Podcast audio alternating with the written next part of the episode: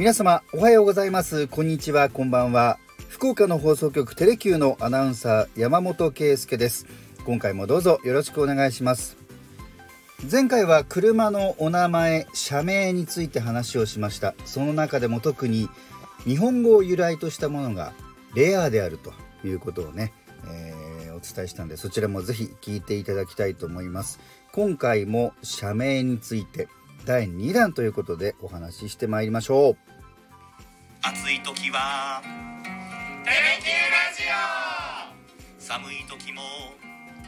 テレキュラジオ。家でも外でもどこでも聞けるちょうどいいぬくもりテレキュラジオ。前回社名を取り上げるにあたっていろいろ調べました、まあ、当然インターネットで調べたわけなんですけれども、えー、そのプロセスで、えー、トヨタ自動車がまあ見事に車の名前社名をまとめていらっしゃいました。そこで今回はですねそのトヨタ自動車のホームページを引用させていただきまして、えー、トヨタの車の社名の由来って一体何だろうというものをちょっと見ていきたいなと思います。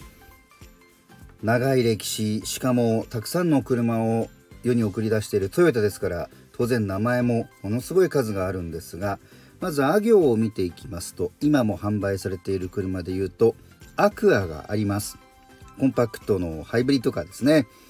えー、透明感あるクリーンなイメージと誰もが必要大切にするイメージを連想させるラテン語のアクア水。の意味です水のように自由な広がりを持つことでより多くのお客様に楽しんでいただけることを願って命名とあります。ね、こういうまああのー、主に外国語の単語を元にしてるんですけどもそこにもいろいろなねこう願いをとか狙いとかそういったものが込められているんですね。それから懐かしいですね。アバロンアベンシス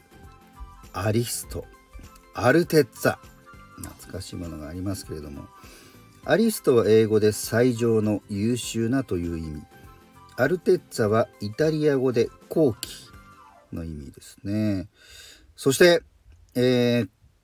つい最近フルモデルチェンジされましたミニバンの王者アルファード。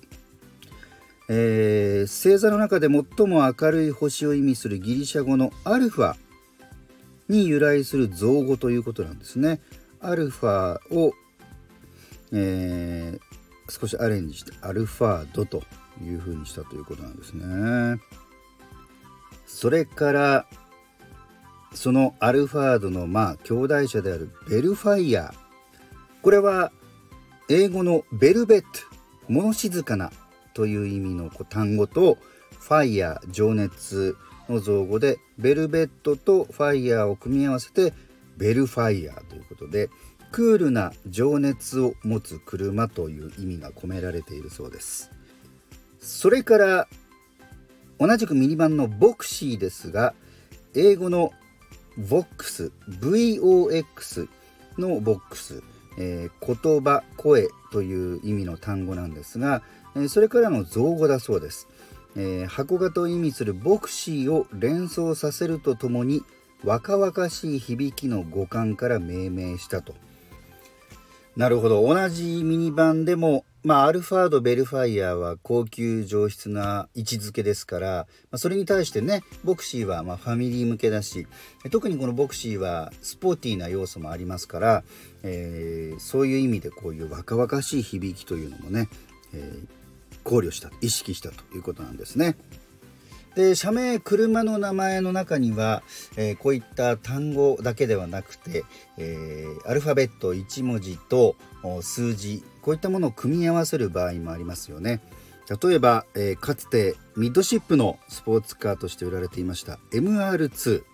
これは、えー、ミッドシップランナバウト2シーターの略で MR2 とまあその言葉通りミッドシップ方式の2人乗り小型車という意味を込めているということなんですね。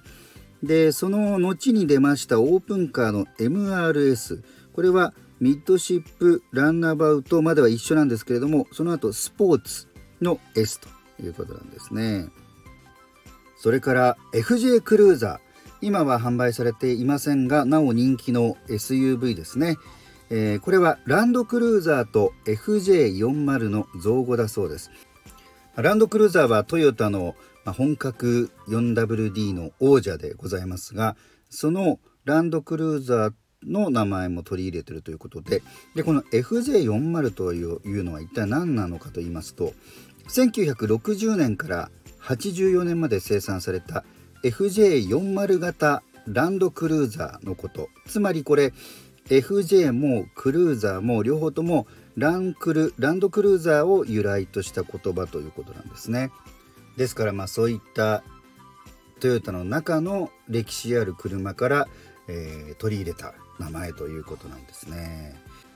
こうやってホームページを引用させてもらいながら話をしていますと我ながらまあちょっとお手軽な内容だなというのも否めないんですがただそれでもやっぱりこういう風な形でそれぞれね、えー、意味が込められている、えー、消費者世の中の人にこういう風に受け取ってほしいっていうメッセージっていう感じも非常に強くいたします。